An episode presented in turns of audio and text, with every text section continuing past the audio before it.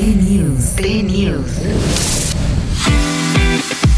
Timothy Chalamet acabó con los rumores que han girado en torno a su novia Kylie Jenner y Selena Gómez después de una animada sesión de chismes en los Globos de Oro 2024 que desató especulaciones. La estrella de Wonka, de 28 años, caminaba por las calles de Beverly Hills, California, con un amigo cuando se topó con un reportero de TMC, a quien le aseguró que la estrella de las Kardashians no tiene problemas con la actriz y cantante Selena Gómez. Y es que la entrevista improvisada ocurre luego de que Internet tratara de descifrar lo que Gómez le dijo a su amiga Taylor Swift y a su amiga Kaylor Teller durante una pausa comercial en la premiación de los Globos, donde supuestamente Jenner no dejó que se tomara una foto con Timothy Chalamet.